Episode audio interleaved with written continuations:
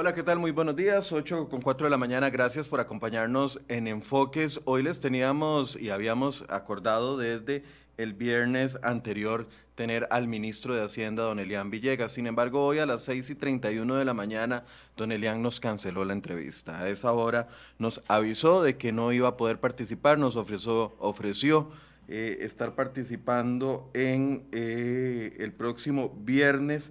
con, eh, con nosotros acá. Yo le estoy haciendo, enviando un mensaje a don Elian porque me llamó en la mañana, me dijo que tenía un compromiso muy, muy importante que se le hizo ayer a última hora. Y entonces eh, yo le estoy reclamando porque parece que está en otro programa, que hay en otro programa de opinión en donde no le hacen preguntas difíciles. Bueno, no importa. Si esa es la decisión de don Elian, por supuesto que la respetamos. Lamentamos mucho porque el tema de hoy era un tema muy, pero muy importante de abordar y es el tema de los recursos públicos y eh, la propuesta que hizo ayer el Ministerio de Hacienda de un recorte de 150 mil millones de colones en el presupuesto. Hoy vamos a dedicar el programa a esto y también a una semana muy complicada en la Asamblea Legislativa. Vamos a abordar rápidamente el tema del recorte presentado por el Ministerio de Hacienda el día de ayer con dos diputados. Ya se encuentra con nosotros don Jonathan Prendas, que se va a conectar unos minutos, y también vamos a tener vía telefónica a doña Ana Lucía Delgado, quien va también a explicarnos en qué consiste este recorte y si efectivamente este recorte que presenta el Hacienda el día de ayer, último día en que se podía presentar algún tipo de recorte, si se va a poder materializar. ¿Cómo funciona esto? Jonathan, buenos días, gracias por acompañarnos y por supuesto a toda la audiencia de Cere Hoy en lo largo y ancho de Costa Rica. Pues vamos a precisar un poco. Ayer era el último día para presentar los informes, los dictámenes de parte de la Comisión de Hacendarios que conoció el presupuesto. No es el último día para conocer mociones. Y esto, por, lo, por tanto, eh, pues es, hay que afinar un poco la forma en que se presenta por parte del gobierno eh, con bombos y platillos la propuesta del día de ayer a última hora y es porque eh, lo están integrando como parte del, del, informe de minoría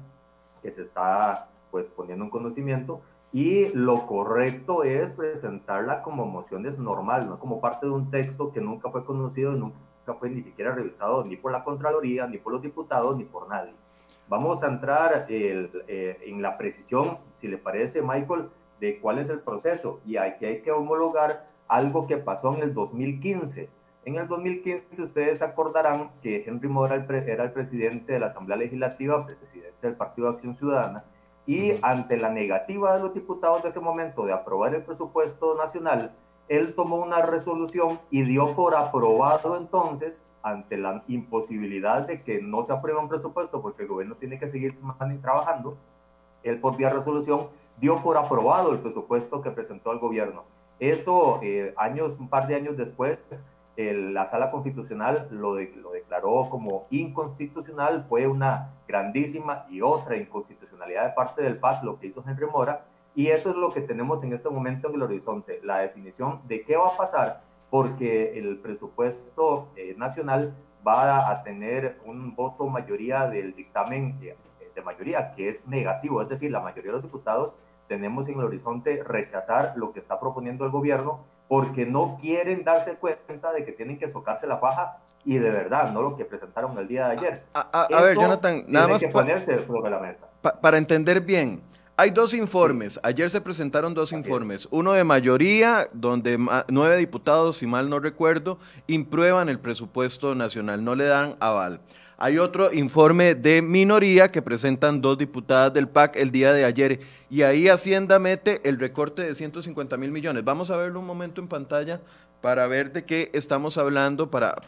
antes de avanzar. Hacienda presenta este recorte de 150 mil millones que va dentro de un informe de minoría. Entonces dice que en remuneraciones se van a ahorrar 34 mil millones, en servicios 15 mil millones, en materiales y suministros 3 mil millones, en bienes duraderos 28 mil, en transferencias corrientes 52 mil, en transferencias de capital 16 mil y para un total de, 30, de 35 mil, no mentira, de 150 mil millones. Ahí es lo que viene al final, es el Producto Interno Bruto. Pero al estar metido dentro de un informe de, de minoría, cabe la posibilidad de que esa propuesta de recorte de gasto nunca se llegue a ver, ¿es así?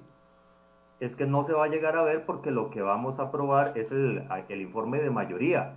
Recordemos que el informe de mayoría es la eh, resolución de la mayoría de los diputados de la Comisión de Hacendarios que definen que ante la imposibilidad material de recortar los gastos y de ver un, un presupuesto que es materialmente imposible de financiar eh, con los gastos, con los ingresos que estamos teniendo en este momento y que va a tener que aumentar el stock de deuda, pues obviamente ellos, de una forma muy responsable, dicen al plenario, nosotros no podemos aprobar esto, por lo tanto esa es la recomendación que hay y es la recomendación que vamos a seguir en el plenario. La mayoría de los diputados vamos a estar, espero, en esa línea, no hay eh, pues luces de que vaya a cambiar de opinión la mayoría, sino que nos vamos a mantener en esa línea. Y sería después de esa aprobación que ni siquiera se va a entrar a conocer el informe de minoría de las dos diputadas del PAC, donde están los eh, recortes propuestos por el Ministerio de Hacienda. Por lo tanto, ahí es donde yo le decía, quedan manos del presidente de la Asamblea Legislativa resolver una de dos cosas.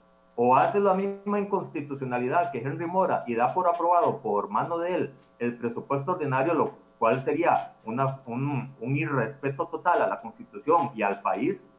o pone de nuevo el presupuesto ordinario como entró en su inicio a la Asamblea Legislativa y se lo da al Pleno para que el Pleno resuelva qué tiene que hacer. Es ahí donde sí se pueden poner 38 votos eh, de acuerdo, los, los diputados, 38 diputados al menos de acuerdo para abrir el plenario en comisión y ahí sí aplicar los recortes que proponga quien sea, desde el gobierno hasta nosotros mismos como diputados de la República. Esa es después de, esa es la línea correcta y después de eso sí se podría eh, ver que, que se tramita como aprobación o no del presupuesto de la República. Eh, escuchemos las palabras de, la diputada Ana, Lucía Delgado, que hace eh, un par de minutos conversé con ella y nos envió esta declaración también con respecto a este tema, porque es importante entender de que entonces, incluirlo, esos 150 mil millones de colones de recorte dentro del informe de minoría, prácticamente va de adorno ahí, porque de nada va a servir.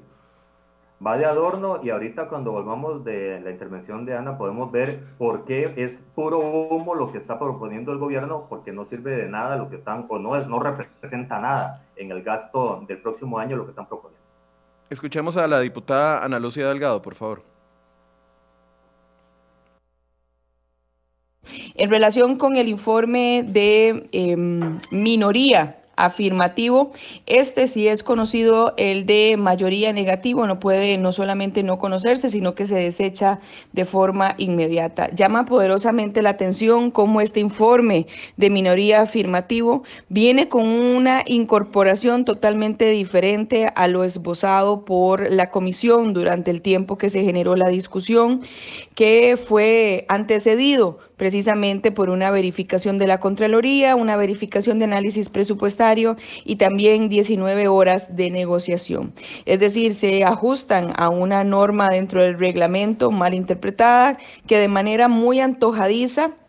y con una interpretación muy ajustada a sus intereses, presentan eh, eh, pues un informe desconociendo el dictamen que ellos mismos dieron dentro de la comisión de forma afirmativa y presentan recortes adicionales sin la debida pues verificación previa dentro de la comisión, lo cual simple y sencillamente da luz a eh, pues una incorporación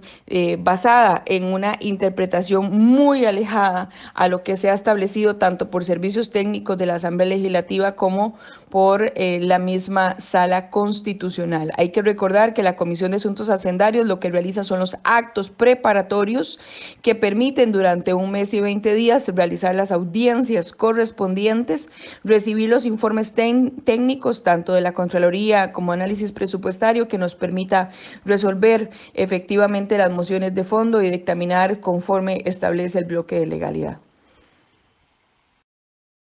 Usted me decía ahorita que eh, en el tema de remuneración, o sea, que lo que ellos reflejan aquí como 150 mil millones, eventualmente, si se llegara a discutir, si se abre el plenario en comisión, no todo corresponde a recortes verdaderos, sino que ya aquí se, se están incluyendo partidas que ya habían sido recortadas, ¿es así? A ver, exactamente. Básicamente nosotros definimos como un humo completo, una venta de humo completo, un maquillaje absoluto, lo que está haciendo el gobierno de la República, y me, eh, me baso en tres puntos, lo reflejo en tres puntos. Número uno, ponen un recorte a las remuneraciones, cuando lo correcto es que se debe a la ley que se aprobó en la Asamblea Legislativa que se suspende por dos años la entrega de las anualidades de parte del, del gobierno a los funcionarios públicos. Entonces, no es que hicieron un esfuerzo, ya había una orden legislativa. Número dos... ¿Corresponden los 34 mil millones, Jonathan? Esos mismos 34 mil millones que es el reflejo del primer año de la suspensión de las anualidades. El segundo, Michael, y amigos que nos ven, es el que refleja los intereses, un recorte de los intereses de la deuda. Y eso es producto del efecto contable de los canjes que han estado haciendo el gobierno en el último mes, eh, que ya entra en ejecución para el reflejo del próximo año. Es decir, no están haciendo tampoco un, una negociación como lo planteamos en Nueva República, de decirle al ministro de Hacienda, vaya institución pública por institución pública, la cual le debemos en deuda interna para el 2021, y dígale, le estoy pagando seis puntos eh, de tasa de interés por sobre lo que dice el mercado. El mercado dice que hay que pagar seis puntos y usted está ganando 12 eh, puntos de interés y renegociemos porque es absolutamente impagable. Eh, no hicieron ese ejercicio, es el gobierno debiéndole al mismo gobierno una bolsa a la otra y no fueron a ver cómo es que se podían recortar esos intereses que podían reflejarse en 1.600 millones de dólares, casi un billón de colones. Eso no lo hicieron. Y lo contrario, eh, los megacanjes tuvieron algún tipo de efecto y eso es lo que están reflejando. Y el punto número tres es el de las transferencias. Recordemos que las transferencias son un reflejo proporcional al Producto Interno Bruto. Y cuando el Producto Interno Bruto baja, las transferencias tienen que bajar automáticamente. No es que ellos están haciendo una labor loable o noble o patriótica de recortar y hacer un esfuerzo, sino que lo que ya viene reflejado en el Producto Interno Bruto por todas las condiciones de este año, por la parálisis económica que traíamos ya después de seis años, donde no hay reactivación económica, al no crecer el Producto Interno Bruto, pues las transferencias van a tener que reducir. Es decir, ellos están reflejando aquí el efecto del mercado y de las decisiones de la Asamblea Legislativa, no un recorte de lo que hemos dicho que tiene que hacer el esfuerzo del gobierno, que son los intereses de la deuda interna al 2021 por un billón de colones que no, no negociaron con nadie, y también el efecto de los alquileres, que en este año 2021 eh, tienen que pagar 600 millones de dólares solo en ministerios, solo en los alquileres de los ministerios, y no hicieron la tarea de decirle al dueño del inmueble, vea, estamos viéndonos afectados por el COVID en más de un 20% o más de un 10%, más de un 5%, el número que al final refleje las, los efectos contables a nivel de Contraloría y no de Hacienda, porque ahí eh, mejor vamos con la Contraloría más, más eficiente y de acuerdo a eso reducir los cobros de los alquileres. Tampoco hicieron eso, que podía reflejarse en unos 300 eh, mil millones de colones aproximadamente. Eh, entonces, a ver, póngame en el cuadrito otra vez, ¿verdad? Porque el cuadrito va a ser vital en todo esto. Si yo le quito a ese cuadrito de 150 mil millones, por si no lo han podido ver, es la primera columna que está donde dice monto de la rebaja. Si yo le quito ese cuadrito de 150 mil millones, los 34 mil millones de remuneraciones y los 52 mil millones de transferencias corrientes y los 364 millones de intereses y comisiones, le estoy quitando 52 más 34, son 86 se le estoy quitando más de la mitad, quedaría, o sea, el, recorte real sería menos, menos de la mitad de los 150 mil millones. Exactamente, 58% es en cosas que no hicieron el más mínimo esfuerzo. El resto del porcentaje, el 42% restante, pues habría que, estamos todavía en el análisis porque hasta ayer en la tarde se nos fue dado este cuadro y el equipo económico de Nueva República lo está revisando para ver si es cierto que hay algún tipo de esfuerzo o simplemente es una venta de humo total lo que están eh, presupuestando en esos 150 mil millones de colones, que vuelvo y repito, si lo hubieran tenido de previo a, la que, se, a que cerrara la comisión de hacendarios, uno dice, por lo menos tuvieron la delicadeza de reconocer en tiempo y en derecho lo que tienen que hacer y no llegar extra tiempo, como decía la diputada Ana Lucía Delgado, y cuando ya cerró la comisión de hacendarios, llegar como los patriotas a poner en un dictamen de minoría, violentando el debido proceso, porque así no se hacen los recortes, y generar eh, una sombrilla de duda, de incertidumbre, de manipulación absoluta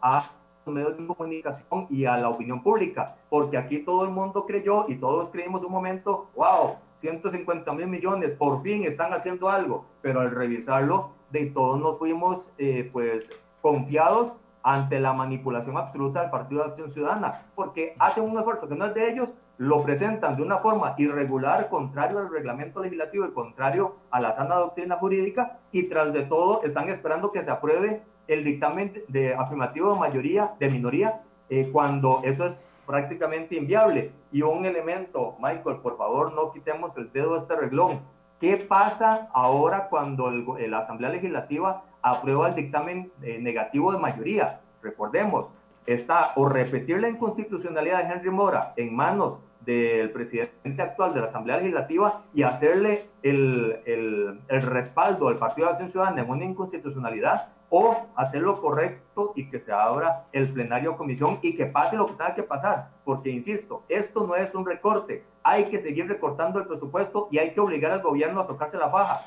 Ya dimos un ejemplo, dos ejemplos, Michael, 1.3 billones de colones si el gobierno quiere, pero básicamente no quiere y no está queriendo hacerlo. Bien, gracias a Jonathan Prendas por estos minutos y también a la diputada, diputada, gracias don Jonathan, y también a la diputada Ana Lucía Delgado con la que conversamos también, bueno, nos envió, eh, porque ella está en otro programa en este momento, y nos envía también una posición parecida. Entonces pareciera, pareciera, una vez más, que los, el recorte de los 150 mil millones de colones va a ser tema en una semana que además va a ser una semana muy complicada. Les decía que hoy teníamos invitado al ministro de Hacienda, hoy a las 6 y 31 de la mañana me envió un mensaje de audio y después me llamó diciéndome de que había surgido una situación de última hora y que no podría atendernos el día de hoy. Y es por eso que estamos analizando la que va a los temas más relevantes de esta semana. Y es que el tema del, del presupuesto no va a ser el único tema eh, caliente esta semana. Le doy la bienvenida a Daniel Calvo,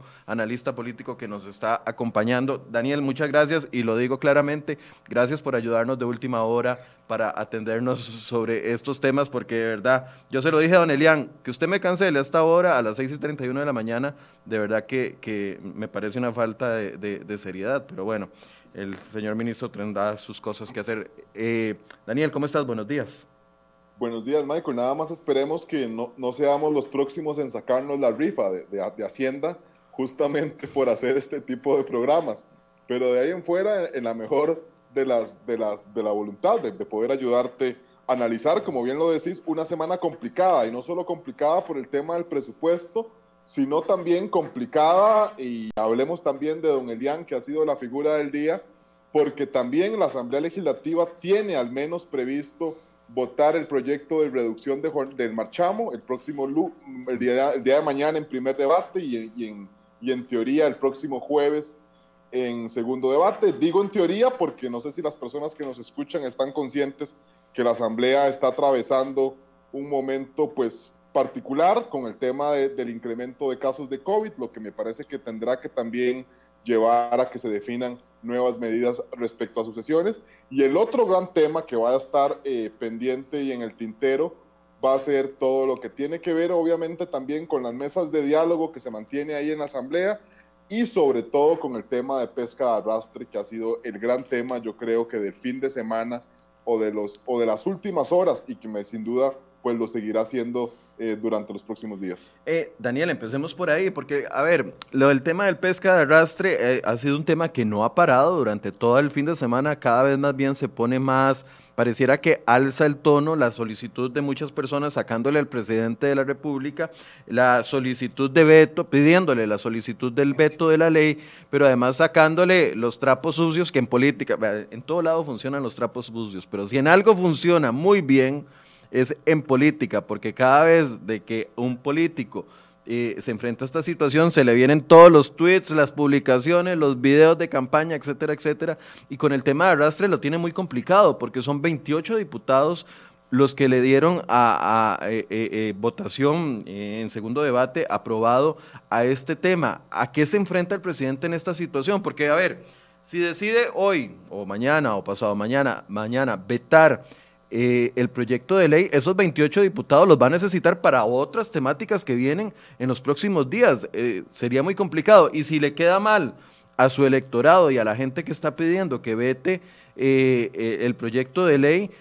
básicamente su base electoral, que es la única que todavía mantiene contenta. Entonces, eh, el presidente está metido en un zapato, bueno, en otro zapato, me imagino que tiene un zapato distinto para cada día de la semana para meterse, pero en este caso, en el tema de arrastre, está muy complicada la situación.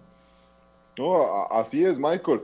¿A qué se enfrenta el presidente Carlos Alvarado? Mire, se enfrenta o llega a una situación en la que a mí me encantaría verlo todos los días, y es tomar decisión. Tomar decisión implica quedar bien con unos y quedar bien con otros. Algo que el presidente Carlos Alvarado, pues en lugar de hacerlo, me parece, nos tiene acostumbrados a seguir postergando. Efectivamente, la situación es compleja, hay 28 diputados a los que será difícil pues que él les pueda quedar bien, pero como vos bien lo mencionabas, hay una base electoral y me refiero yo no solo al tema eh, de sectores ambientales, eh, sino también, eh, lo podemos también extrapolar al tema del sector cultura, ahora que hablabas con Jonathan Prendas y con Ana Lucía Delgado del tema del recorte al presupuesto, específicamente en el sector cultura, que, que han sido bastiones electorales fundamentales del Partido Acción Ciudadana históricos. Yo creo que las personas de, cercanas a, las corrientes pues, ambientalistas y al sector cultura, pues han tenido siempre como partidos eh, de referencia al Partido Acción Ciudadana, al Partido Frente Amplio, y que ahora pues Carlos Alvarado tenga que tomar una decisión donde inclusive pues hay cierta beligerancia de diputadas de gobierno, específicamente eh, Paola Vega, donde han salido siempre el tema de las redes sociales, un tuit por allá cuando él era candidato, eh, permitiría sí que el gobierno, o al menos Carlos Alvarado, en caso de un eventual veto, eh, pues creo que tiene una oportunidad de reconciliarse con ese sector, eh, demostrarse más cercano a lo que son sus bases y recordemos que tenemos las elecciones también ya a la vuelta de la esquina, pero que sin duda en caso eh, eh, de, ese sería en el caso del veto, pues también podría, en, en, caso de no vetarlo, pues tendrá también el tema de las protestas. Y mire, hemos visto en el caso de Punta Arenas, que ha sido una de las provincias quizá un poco más activas en los últimos, en los últimos días con el tema de las protestas, que eh, yo me atrevería a decir que probamos ver que se reactiven esos conatos de bronca, esos conatos de enfrentamiento, principalmente pues en esa provincia, ya que muchas personas eh, se pueden ver afectadas en lo económico eh, en razón de la decisión que vaya a tomar el presidente. Daniel, en tema del veto, porque bueno, cuando, cuando salió, yo, yo, a los vetos no les tengo mucha esperanza porque juraba, juraba, mm, no por nadie, pero esperaba que por responsabilidad y coherencia, cuando salió el tema del levantamiento de la regla fiscal a las municipalidades, yo dije, el, presidente lo va a vetar, es que no le queda de otra porque si no va a quedar muy mal parado con las calificadoras. En ese momento prefirió quedarle mal a las, a las calificadoras de riesgo y que nos bajaran prácticamente de inmediato la calificación y nos la degradaran aún más de lo que estábamos, que quedarle mal a los diputados municipalistas con quien ya se eh, había fraguado un trato que muchos pensamos que iba por el lado del tren, porque hay un fondo millonario de naciones de, la Unión Europea que de una u otra forma las eh, municipalidades podían aportar de ese fondo para la preparación del tema del tren. Eventualmente el presidente no lo vetó, prefirió entre su valoración, entre quedarle mal y poner en riesgo la calificación del país o quedarle mal a los diputados municipalistas, en ese momento prefirió quedarle mal a las calificadoras de riesgo. Ahora en este otro tema es muy complicado porque, a ver, si uno ve los 28 diputados que están y que aprobaron la pesca de arrastre, son de todos los partidos y hay diputados fuertes, diputados que tienen liderazgo y diputados que eventualmente en, ante la necesidad de un proyecto de ley o este mismo tema, por ejemplo, del presupuesto para saldar eh, las inconsistencias que hay, poder eh, llevarlo a abrirlo a comisión y que haya un buen ambiente político y todo el asunto y se discuta como tiene que ser y no caigamos en la situación de 2013, aquí eh, está muy complicada la situación. Recuerdo que me parece que hasta Carlos Ricardo Benavides, que ha sido un aliado de gobierno, votó a favor el proyecto de pesca de arrastre. Se estaría echando a 28 encima de la noche a la mañana. Así es, el mejor ejemplo yo creo que es el que mencionabas con el caso de Carlos Ricardo Benavides, el jefe de fracción del Partido Liberación Nacional, que todos sabemos lo que implica eh, pues de la fracción minoritaria más importante de la Asamblea, y sobre todo cuando vienen eh, votaciones fundamentales. El tema del presupuesto es uno, pero si hemos hablado de lo que llevamos en el país concentrados o monopolizados en su agenda prácticamente mes y medio, que es el tema de una eventual eh, aprobación con el FMI, tarde o temprano tendrá que pasar por la Asamblea Legislativa y estos diputados a los que les pudiera llegar a quedar mal eh, serán fundamentales. Eh, de ahí que yo creo que eso es lo relevante de la decisión que vaya a tomar el gobierno. Yo no puedo tomar o, vaticinar cuál vaya a ser la postura de, Carlos Alvarado, si, si será que haya el veto, si no, si, si no lo irá a vetar. Cada uno pues podrá tener su criterio pero sin duda, eh, como también lo has mencionado vos, el presidente se encuentra, se encuentra en un zapato y, no digo que vaya a ser comprensible, porque yo creo que eh, no vetar el proyecto pone sin duda eh, en peligro toda la marca país, el tema del turismo, el tema de la Costa Rica verde, etcétera, pero también de alguna manera, en, en términos únicamente políticos, sí pudiera ser comprensible por todo lo que has apuntado, Michael, el tema de los proyectos que vienen y que podría generar una diferencia todavía mayor eh, respecto a, votaciones muy importantes en meses venideros. Y es que si el presidente tuviera una fracción dentro del Congreso que le ayudara a generar mayores acuerdos o a generar acercamientos con las fracciones de oposición, uno pensaría que podría haber algún tipo de acercamiento, pero es que cuando uno ve la actitud de los diputados del PAC en la Comisión de Asuntos Hacendarios las semanas, las últimas dos semanas, eh, de prácticamente ahí, no quedó títere con cabeza, todos se pelearon contra todos y, todo, y todos los diputados de oposición se sintieron atacados. Todavía veía a Patricia Villegas, me parece, en la sesión del jueves en la tarde, donde le reclamaba a Paola Vega que el hecho de que hubiese utilizado algunos eh, calificativos que a ella no le gustaron y Paola Vega respondiéndole durante el fin de semana diciéndole que le mandara el video donde ella había dicho, o sea, de verdad que hay una fricción importante entre los diputados de oposición y los diputados de gobierno. Sí, Michael, y a mí lo que más eh, eh, particularmente me preocupa eh, son las narrativas, y vos como comunicador pues sabrás muchísimo mejor que yo, que pueden construirse alrededor de que el presidente no vaya a vetar el, el, tema de la pesca de arrastre, y las narrativas son muy fuertes. Primero, digamos, de lo que, lo que estamos hablando, que son las consecuencias políticas, que si bien es, eh, eh, pues,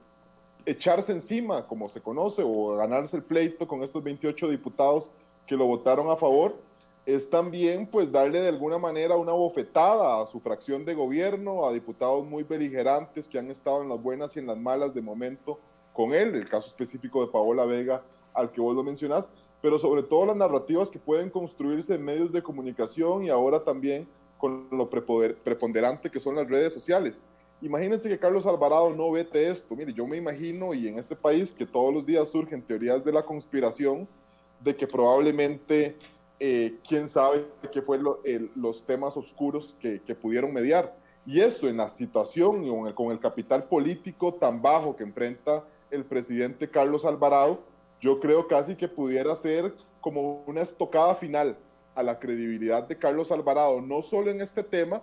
sino también para temas muy importantes eh, que tienen que discutirse y que hemos venido conversando pues a lo largo del programa. Daniel, varias personas nos preguntan, yo no sé si vos manejas este tema, ya que aprovechando que Daniel trabaja en la Asamblea Legislativa, no sé si lo maneja y si no lo maneja, eh, por supuesto que haremos la consulta y les vamos a consultar, eh, les vamos a traer la respuesta, pero ¿habrá algún tiempo límite para que se tome la decisión o puede la ley permanecer ahí en, leyes y decretos de la Casa Presidencial por un tiempo indeterminado hasta que se baje la situación y eventualmente que se tome la decisión. Ah, no, no hay un plazo, ¿verdad? Como para que tenga que tomar la decisión esta misma semana o en los próximos días. Es una posibilidad, sin duda no es la recomendable, pero efectivamente no hay un plazo para que el presidente eh, vaya a decidir si el proyecto eh, lo, lo, vaya a vetar o no. Eh, pero yo creo que en nada abona al tema de la credibilidad, al tema de la incertidumbre, de la zozobra que vive el país, de la tensión, de la conflictividad, que el presidente no tome una decisión. Y mire, yo al menos hubiera esperado que en estos días quizá nos diera un poco de luces eh, alguna autoridad de gobierno. He visto, por ejemplo, al MINAE, que me parece que en estos días se pronunció en contra. No vaya a ser el caso, como mencionabas vos, de la regla fiscal, que eso que, que el, el, la desobediencia o la contradicción en cuanto a criterios signifique la salida del gobierno. Esto, recordemos que el tema de la regla fiscal prácticamente fue la gota que derramó el vaso para que Rodrigo Chávez saliera de la cartera de Hacienda. Yo no sé si eso vaya a ser en este caso. No hemos visto, o más bien, en lugar de ayudarle, el ministro de Comunicación dijo que todavía el tema no ha llegado a casa presidencial y que por ende eh, no podían darle respuesta. Pero que no se dé una respuesta contundente por parte de una autoridad de gobierno, eh, como te digo, no colabora a la tensión social, a la incertidumbre, a la zozobra, a la imagen país, que yo creo que a mucha gente se le olvida que una decisión de estas pues pueda tener para, para Costa Rica. Pero en este caso, bueno, eh, se le ha criticado al gobierno la falta de sentido de urgencia y a mí me parece, y eso es una opinión muy personal, que espero que no me digan periodista vendido por esto, porque no sé por qué me están gritando o poniendo ahorita periodista vendido, pero a mí me parece que hay, no te escuché Daniel, no sé qué dijiste. O que se saque la rifa, Michael, ahora ya creo que ahora cada vez que uno tiene una crítica con el gobierno debe pensar si se va a sacar, si será el próximo en sacarse la rifa. ¿Qué es, ¿qué es lo de la rifa? ¿Lo que le pasó a Gerardo Corrales? Correcto. Ah, ok. No, hombre, yo estoy seguro que a nosotros nos tienen recontra Desde la época del cementazo, la DIS nos tenía, recuerde, Luis Guillermo nos lo dijo, están bien identificados. Eh, eso es lo que menos me, preocupa. Que, lo que le decía Daniel, el presidente tiene una tendencia a, a, alargar las decisiones, a tomarse un tiempo eh, muy amplio en todas las decisiones. Entonces, aunque no le abone al país,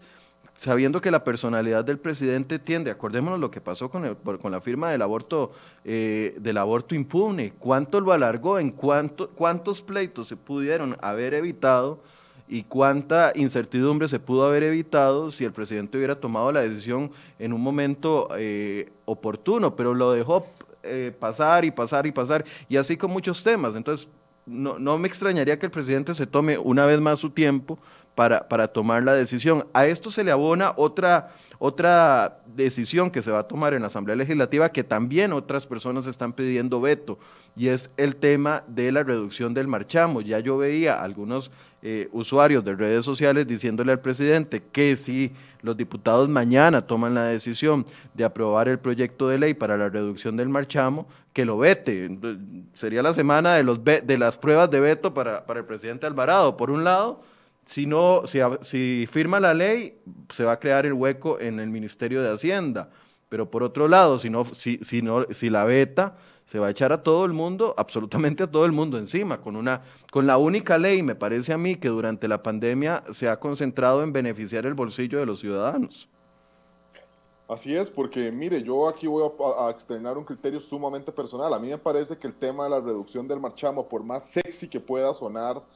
es claramente un ejercicio a todas luces populista. Yo no creo que la situación económica de Costa Rica se permita justamente hacer esto y los criterios de que es que no hemos sacado el carro eh, por tanto tiempo, a mí en lo, personal no me parecen de recibo. Pero un proyecto tan sexy, como le, le decía, tan popular, porque es a todas luces, me parece a mí de origen populista por parte de los diputados, quienes lo han presentado y quienes lo respaldan, eh, que el presidente se vaya a querer comer la bronca de un veto. Yo en ese caso en particular no lo veo posible casi que por ningún lado. Yo no creo que el presidente vaya a querer, eh, con tantos frentes abiertos, eh, abrir uno más con este tema donde prácticamente toda la población costarricense, me atrevería a decir, casi que la respalda. Habrá alguna otra persona, como, como en mi caso, que, que por un tema de responsabilidad nos parece una aberración la reducción del marchamo, pero mire, yo creo que sin duda no, no veo al menos al presidente Carlos Alvarado eh, queriendo abrir un frente más cuando tiene ya eh, suficientes eh, con los que tiene que estar lidiando. Bueno, además en el caso del marchamo se jugaría un, un, un chance muy feo, ¿verdad? Porque probablemente si existan los 38 votos en caso de que el presidente lo, lo, lo vetara, probablemente sí existan los 38 votos para, para resellar el, el proyecto y quedaría súper mal parado. En el caso de eh, pesca de arrastre, solo 28 votaron a favor. Tendría que conseguirse eventualmente, si él tomara la decisión de vetarla, esos diputados conseguir otros 12 votos para lograr el resello. Se juega menos en el caso de, pesca de arrastre que en el caso de, de un eventual veto al tema del marchamo. Dependiendo de la perspectiva en lo que lo queramos observar, yo concuerdo plenamente en este ejercicio numérico que, que has planteado, pero imagínate, por ejemplo, que vaya, eh, y perdónenme la, la, expresión, la pelada, porque sí creo que no le cabe otra palabra, la pelada que sería para Carlos Alvarado llegar a, a vetarlo y que la Asamblea Legislativa se lo vaya a resellar con el caso del marchamo, o sea, quedaría que realmente el presidente está ahí casi que de adorno o que no tiene realmente la menor incidencia sobre los destinos del país. Sí en el caso de la pesca de arrastre, donde los números, eh, si fuera el caso del veto, será muy difícil, me atrevería a decir que se puedan conseguir los 38 votos eh, eh, con la polémica tan grande en la que estamos viviendo pues, en los últimos días. De ahí que ahí sí es completamente relevante que la decisión que el presidente vaya a externar sobre este proyecto. Daniel, ¿qué otro tema ves fuerte para esta semana? Que, bueno, estamos en plena discusión, la apertura de la mesa de diálogo el día eh, eh, viernes, donde se gastó bastante tiempo definiendo la metodología. siguen por fuera algunos grupos que son los que se han manifestado en la calle. ¿Qué, qué posibilidades le ves a, esa, a ese inicio de mesa de diálogo? Mire, yo en el caso de la mesa de diálogo, y creo que habíamos conversado en, al menos cuando fracasó la primera versión de, gobierno, eh, yo en esta segunda versión, en este 2.0 que el gobierno lanza, eh, muy en lo personal no le veo eh, ningún tipo de viabilidad política. ¿Por qué no le veo viabilidad política? Porque ya las fracciones legislativas externaron que no quisieron asistir, ya el caso de Liberación Nacional, de Restauración y del PUSC, y como te decía, las decisiones importantes que el país pueda tomar respecto a las condiciones para acceder al crédito con el Fondo Monetario Internacional, entiéndase incremento o creación de nuevos tributos, entiéndase reforma del Estado, tarde o temprano tendrán que pasar por la Asamblea Legislativa. Entonces,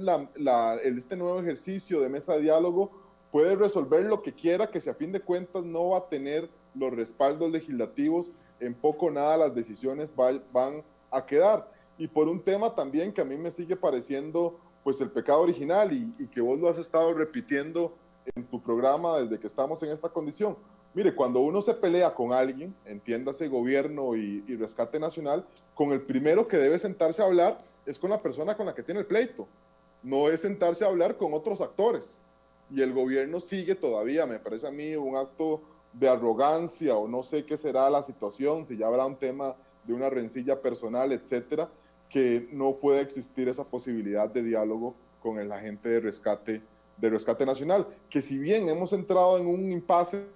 en razón de ver qué producto o qué resultado puede dar este tipo de esfuerzos o el, tipo de la, de, la Asamblea de Trabajadores del Banco Popular, que sí me parece cuenta con una legitimidad más importante, y ahí que también sigo sin entender por qué el gobierno le sigue atravesando el caballo y lanzando esfuerzos paralelos de diálogo cuando ya teníamos una que lo venía adquiriendo con el tiempo.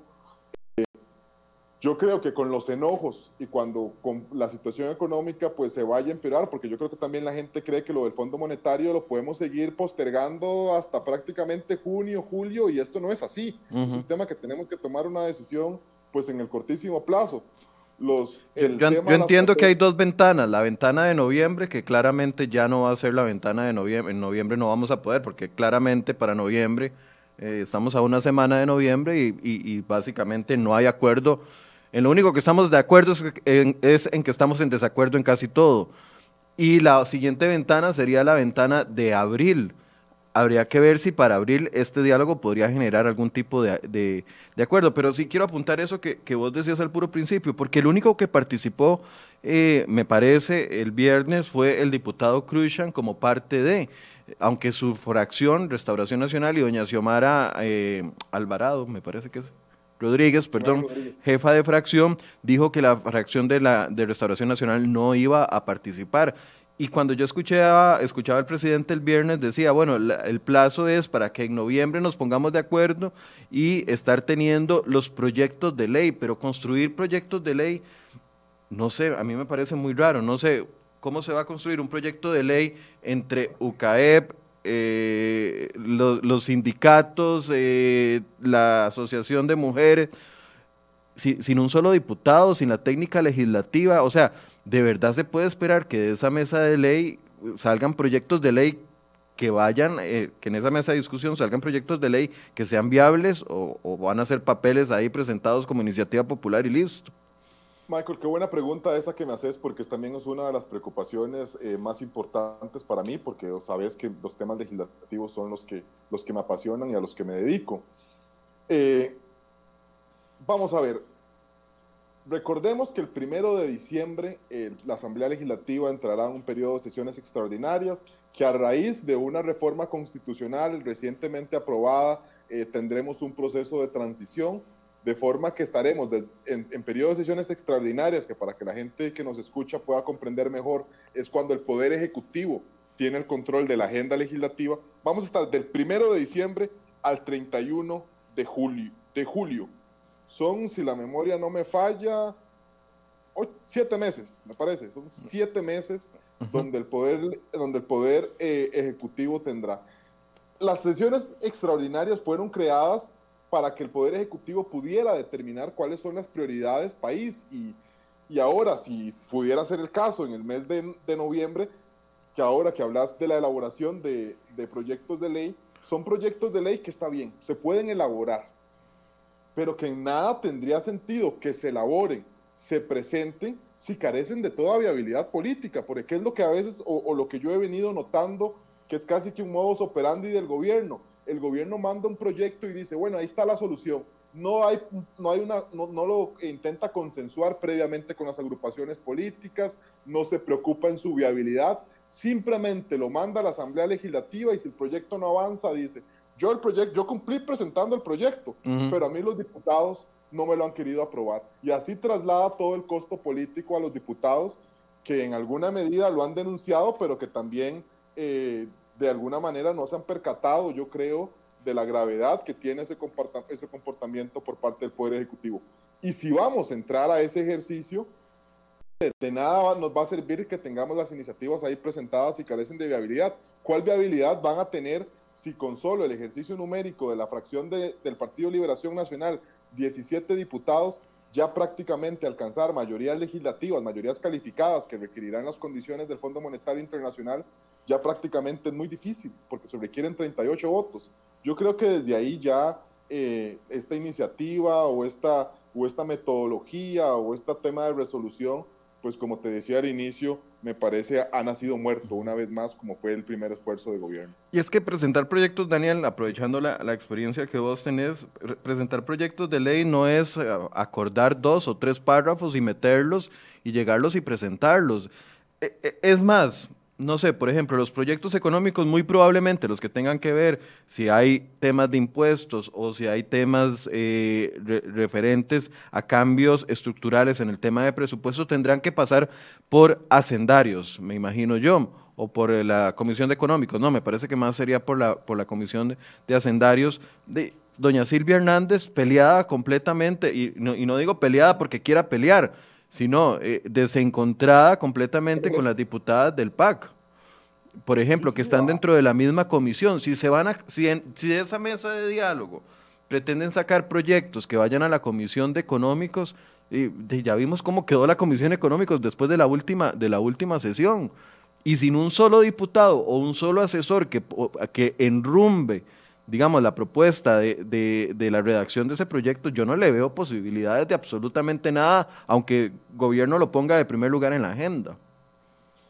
Eso es uno, y también el tema de que yo no sé hasta qué punto, y por eso te lo advertía, que algunos diputados han hecho la denuncia, esto es prácticamente un modus operandi, es que no es un tema nuevo en el que el gobierno manda los proyectos mal planteados, carentes de técnica legislativa inclusive, y carentes de viabilidad Empleo público. bueno, hace unos días hacíamos el ejercicio aquí en, en, en, CRO y me parece que no me acuerdo si era algún compañero tuyo, eh, no me acuerdo si era Alexander, Alexander Ramírez o algún periodista de ahí, y hacíamos una contabilidad de cuáles son los proyectos que se han, que se han mal planteado. Empleo público es un caso, cinco proyectos de ley, cuatro completamente carentes de viabilidad y, y aquí hay que ver si se cumple el refrán de no hay quinto malo, pero cuidado si no vamos a llegar a un sexto a un sexto texto. ¿Por qué? Porque el Poder Ejecutivo no hace el ejercicio previo de sentarse antes de presentarlo, hablar con los diputados, ver qué viabilidad tiene, decirle, mira, ¿te gustaría incorporar esto? Que era un ejercicio que hasta hace algunos años, pues el Poder Ejecutivo siempre lo hacía, pero no, ahora simplemente lo mandan. Mire, hasta en temas, no solo centrémonos en temas de viabilidad política, en temas de redacción. Yo desconozco quién, cuál será el departamento que asesora al Poder Ejecutivo en eso. Un día de estos lo manifestaba José María Villalta, lo manifestaba Pedro Muñoz con el proyecto de anualidad. El proyecto de anualidades fue un proyecto que los diputados prácticamente tuvieron que rehacer en un 100%, que tenía de exposición de motivos tres párrafos. Mire, y así yo creo que en el tema de seguro de depósitos, el Poder Ejecutivo planteaba una propuesta y la oposición planteaba una propuesta que era el acorde con el, con el tema de la OCDE. O sea, e, era inclusive una contradicción el gobierno por un lado promoviendo el ingreso de Costa Rica a la OCDE y lanzando una propuesta que no iba acorde con el ingreso y tenían que ser los diputados quienes salvaban al gobierno una vez más. Yo no sé, y yo quisiera, y perdónenme que, que lo diga tan abiertamente, que los diputados se cansen en, en algún momento de estarle salvando eh, pues eh, la reputación al gobierno, porque no es posible. Ellos terminan al final de, de, hacer un trabajo que no les corresponde y también, y yo creo que por eso es que el Ejecutivo actúa así, eh, de asumir los costos políticos que el Poder Ejecutivo por absoluta impericia o por más bien demasiado cálculo y estrategia que ellos no quieren comerse y lanzan proyectos pues así de, así de mal planteados. Y, estoy viendo las publicaciones de doña Ana Lucía Delgado, de doña, de doña Silvia Hernández, escuchábamos a Jonathan Prendas y tal vez la, la única... La única señal de buena voluntad y de posible acercamiento esta semana eh, entre diputados de oposición y gobierno era la, el envío de estos 150 mil millones de colones de recorte de gasto. Pero si ya uno ve que, de, no, no solo lo dijo Prendas aquí, ya doña eh, Silvia Hernández me había mandado un tuit donde lo estaba explicando, que uno ve que dentro de ese recorte lo, le ponen 150 mil millones, pero meten proyectos ya aprobados, como el tema de la reducción de las anualidades o el tema de las transferencias, que suman más de la mitad, estamos volviendo a tener un, ¿cómo se llama eso? Un déjà vu de lo que sucedió con la discusión del segundo presupuesto extraordinario, donde también venían maquillados como reducción de gastos otros, otros eh, recortes de partidas que ya estaban contemplados. Entonces, yo, yo, no sé, de verdad, aquí, aquí la gente me pregunta, ¿y dónde estará el ministro de la presidencia? De, eh, uno quisiera saber dónde está el ministro de la presidencia. Perdón. Michael, y, y, y, y el tema no es solo la molestia Vamos a ver, te explico la molestia en dos razones que yo creo que en este momento pueden sentir los diputados. Uno, porque el gobierno sigue poniendo como medidas temas que ya han sido aprobados. Me, estás haciendo la alusión con el tema anualidades. Situación que ya había pasado también con la primera propuesta al Fondo Monetario Internacional, donde habían incluido ya el tema de la regla fiscal, etcétera. Ya eso genera una molestia a los diputados. Y este tema del recorte de los 150 millones no fue algo que nació de la buena voluntad del gobierno y que dijo, mira, yo voy a mandarles estos 150. No, fue por el berreo que hicieron los diputados al que hasta hace unos días el gobierno dijo, no, es imposible que yo les pueda enviar un recorte. Si quieren, les voy a enviar un recorte hasta el mes de enero en un nuevo presupuesto extraordinario. Y después del gobierno decir que era imposible, al verse ya entre las cuerdas, pues ahora anuncia este tema de los 150 millones. O sea, no fue algo que surgió por la buena voluntad y el deseo animoso del gobierno por mantener una relación cordial con los diputados. No, fue al verse contra las cuerdas que el gobierno lanza este ejercicio que en lugar, yo creo que de, aliviar, eh, cuidado si no terminará generando más malestar por todo lo que ha señalado en los diputados. Y malestar no solo para la discusión del presupuesto, sino para esta infinidad de temas conflictivos que hemos estado hablando a lo largo del programa. Daniel, ¿qué, debería hacer un ministro de la presidencia en esta, o, el gobierno en este caso, con este desencuentro tan grande que hay entre diputados y con temas todos tan fuertes y tan y, que dividen también incluso a nivel de las mismas fracciones. Veamos a Liberación votándolo del tema de la pesca de arrastre, un bloque completamente en contra y otro bloque completamente a favor. Y, o sea, ¿qué, ¿qué estrategia puede utilizar? Es que si el ministro de la presidencia y gobierno no se acercan con los diputados, no nos queda año y medio de, de gobierno de Alvarado, nos queda un año y medio de gobierno de Alvarado, de, puro pleito y de nada de avance, mientras el país se va por donde vamos muy bien enrumbrados en el, en el, tobogán, en el tobogán hacia el hueco. Michael, la primera estrategia sería no estar ausente, y es que yo creo, y vos puedes hacer el ejercicio de consultar a todos los diputados cuándo fue su última reunión o comunicación con el ministro de la presidencia, y yo creo que ahí vas a poder tener hallazgos eh, muy, pero muy importantes. Lo primero sería tener esa presencia, esa presencia de estar siempre pendiente y no solo en reuniones presenciales, sino a través de llamadas, estar conversando con los diputados de cuáles son sus demandas, de cómo ven algunos temas, de intentar consensuar los proyectos previamente a, a, la hora de que simplemente son enviados a la Asamblea Legislativa, si es que el Poder Ejecutivo tiene interés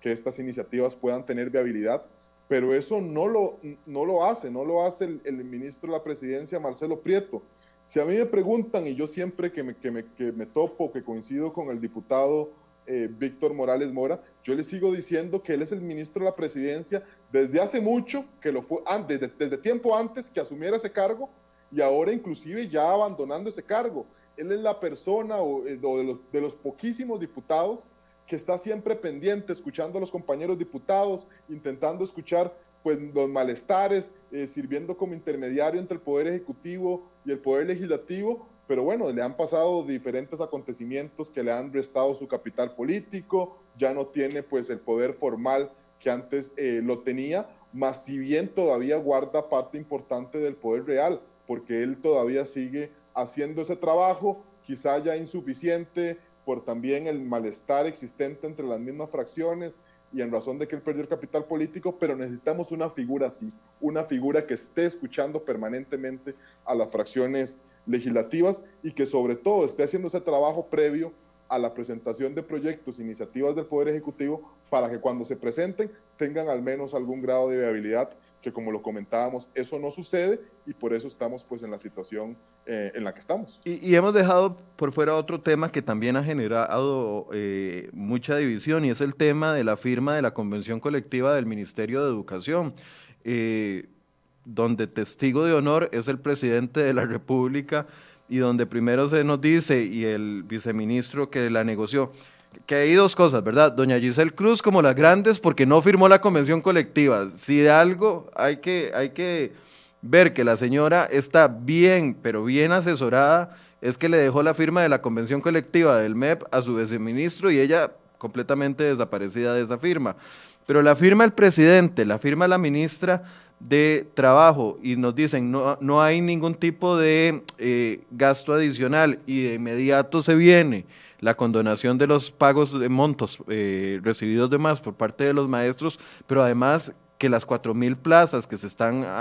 dando ahí para cocineras también tienen que presupuestarse y que además el MEP no calculó bien, entonces calculó los incentivos bajo el salario base y no bajo los costos reales de, de, de lo que va a costar esa convención colectiva. Todo eso le viene a sumar también más división al presidente. Y la quinta, sexta o séptima, ya ni me acuerdo cuál, antes era muy fácil contarle las, las eh, denuncias penales que tenía, pero ahora una nueva investigación penal para el presidente de la República por la firma de, esta convención colectiva. O sea, es que hay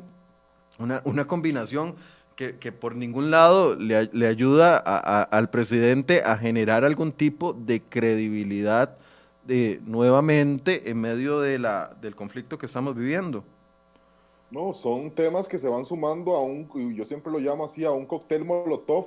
de, de, factores que se suman y no solo en el malestar de la Asamblea Legislativa, sino en el malestar eh, ciudadano que ya lo hemos visto pues manifestarse en las calles. A eso agréguele que el día de ayer, me parece, CR hoy era el que, el que, el que informaba que Janina Dinarte decía que todavía no es un hecho consolidado el tema de ahí. Entonces imagínense ahora cómo se siente. O sea, por un lado tenemos a los diputados que se sienten que le están viendo la cara porque les hablan de reducción, de contención del gasto y por otro lado firma el tema de la convención colectiva y ahora también los mismos, los mismos sectores o sindicatos con los que firmó la convención colectiva y parecía congraciarse y ahora también los pone en, pues en duda cuando sale la ministra con una declaración a ese respecto. Es, es, el, ese es el gran tema, Michael, y es el gran tema de, por qué la situación o el país eh, se encuentra acá, porque el presidente todavía no define a qué sectores quiere quedarles bien y a qué sectores quiere quedarles mal. Eso es lo que implica una toma de decisiones. Y hasta que no lo tome, pues tenemos entonces que, por, eh, como dice el refrán, no le queda ni, no queda ni bien ni con Dios ni con el diablo. Y entonces tenemos a los dos sectores, pues, eh, sumamente y ampliamente molestos. Y eso yo creo que son las situaciones que, de, que, el presidente, por postergar decisiones o por, no, o por no tomarlas de forma clara, pues enfrenta todos los días. Lo hemos hablado ahora con el tema de pesca de arrastre, lo estamos viendo con el presupuesto, etcétera. Y yo creo que también lo comentábamos eh, en un programa anterior. El presidente está en una coyuntura, en un momento político en el que debe de tomar a fin de cuentas para cuáles grupos va a gobernar. Como lo había hecho Luis Guillermo Solís, que había hecho aquel pacto con los sindicatos en el tema del Teatro Mélico Salazar y que al menos permitía o generaba esa incertidumbre de decir, bueno, el gobierno ya decidió, sus grupos de apoyo serán estos y recordemos que las protestas durante la administración de Luis Guillermo Solís prácticamente fueron nulas. Eh, el gobierno, al menos de Carlos Alvarado, todavía no define para qué sector quiere gobernar. Y en razón de que eso no lo define, pues todos los sectores se sienten pues traicionados, bailados en que, en que el gobierno eh, pues tiene estas posturas ambivalentes que generan una incertidumbre todavía mayor en unos momentos de una crisis donde no, no, no deberíamos darnos esos lujos. Bien, muchísimas gracias Daniel por el espacio y por, por ayudarnos el día de hoy. No, no, encantado, pues lamento muchísimo lo que le sucedió con el ministro eh, Elian Villegas y, aquí estoy, si en alguna medida o posibilidad pues puedo, puedo eh, salvarles, eh, quedo aquí a las órdenes, Michael. Bien, gracias a Daniel Calvo, analista político que nos colabora en temas legislativos y también en temas relacionados con política nacional. Eh, los que me están preguntando, don Elian me pasó la entrevista para el próximo viernes. Vamos a ver si el próximo viernes sí nos cumple y nos estará atendiendo para hablar de, estos, de estos y otros temas. Y por supuesto vamos a estar muy eh, pendientes de lo que suceda mañana, no solo con el tema de la solicitud de veto a la pesca de arrastre que le están haciendo varios sectores al, al gobierno, sino también con este tema de la convención colectiva del MEP. Hoy traemos una nota y no sé si la si podemos poner ahí rápidamente la pantalla, la portada de integrados del, del MEP. Eh, es una nota hecha por nuestra periodista Catherine Castro que eh, nos eh, da a conocer la historia de sobrepagos en el Ministerio de Educación y uno se queda asustado de donde lee de que se han pagado 384 mil millones de colones de más y que, eh, eh, perdón, 38 mil millones de más y que de eso solo se ha logrado recuperar 25 millones. Es que es lo que yo les decía el otro día. Si a mí o a usted como empleado privado o como empleado público le llegan 500 mil pesos más, le llegan 200 mil pesos más, le llegan 100 mil pesos más, uno como empleado lo primero que hace es ir y buscar a contabilidad de la empresa y decirle, mire, me pagaron de más porque está por medio de dos cosas. Uno, la integridad que uno tiene como persona y como trabajador. Y número dos, de que está en juego su, su, puesto. O sea, el hecho de recibir un monto de más y no avisarlo, está en, queda en juego su puesto. Pues bueno, eso no ha sucedido en el MEP y ese programa integrados que se empezó a utilizar en el año 2014 ha girado un montón de dinero de más a los eh, maestros y algunos trabajadores del MEP. ¿Qué pasó con la convención colectiva? Le perdonan y le condonan esa deuda. Minutos después, este fin de semana, la misma ministra de Trabajo dice que ella fue la que firmó la convención colectiva junto con el presidente y el viceministro. Y después dice, es que eso no está consolidado. Entonces, ¿qué están vacilando a los maestros? Llevan cinco días pegándole una vacilada a los maestros con un tema de que no era legal. ¿Lo hicieron para qué? Para que el lunes pasado no se unieran a la, a la huelga que estaba convocada por los sectores. Por eso les firmaron la convención, la convención y ahora eso no puede ser. ¿Qué pasa con esta convención colectiva? Bueno, ese es el tema del día de mañana. Vamos a estar con un experto laboralista y también con un experto constitucional, lo que firmó el presidente. Por eso se ganó esa nueva demanda eh, penal que lo están investigando en el Ministerio Público. Hay asidero para esa denuncia penal. Eh, cometieron un delito a la hora de aprobar algo que la ley no les permite. Bueno, eso es parte del trabajo que vamos a analizar en la mesa de enfoques mañana a partir de las 8 de la mañana. Les agradezco mucho su compañía y muy buenos días.